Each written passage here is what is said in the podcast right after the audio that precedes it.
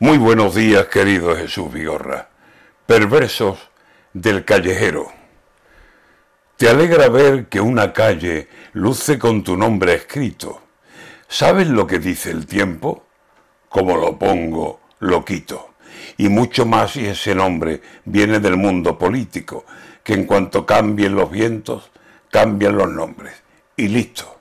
Alcalde de dos hermanas fue toscano, don Francisco, y antes de decir adiós se acordó de sus amigos, sus amigos socialistas, aclaremos en principio, y ha puesto 22 calles con el nombre de estos mismos. Craso error, señor alcalde, aquí y en todos los sitios. He conocido 100 calles con los nombres del franquismo, nombres que cuando llegó la democracia, finitos, al escombro aquellos nombres militares y políticos, hombres que en la dictadura fueron nombres distinguidos, callejeros de los pueblos y ciudades ya distintos. En la calle más importante o la plaza, el mejor sitio, siempre tuvo en dictadura el nombre del caudillo, y con él los generales y cien nombres que eran dignos en aquel tiempo de ayer, de tener un digno sitio.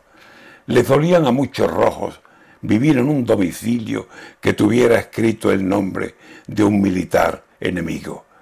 Las cartas a veces eran vuelo de pena y de heridos. Pero cambiaron los tiempos y ya todo fue distinto, o fue al contrario, que es el reverso de lo mismo. Lo mejor de un callejero, y lo saben los vecinos, es ir nombrando las calles con nombres cercanos, íntimos, la calle de las campanas, plazoleta de los niños, callejón de los huertanos, calle Camino del Río, calle de la Fuente Vieja, avenida de los Pinos, la calle de la Marisma, la calle del Buey, del Cisco, o Cortinal de las Bambas, calle Nueva, calle Vidrio, porque si no, llega un día y todo se vuelve efímero. Ya saben la voz del tiempo.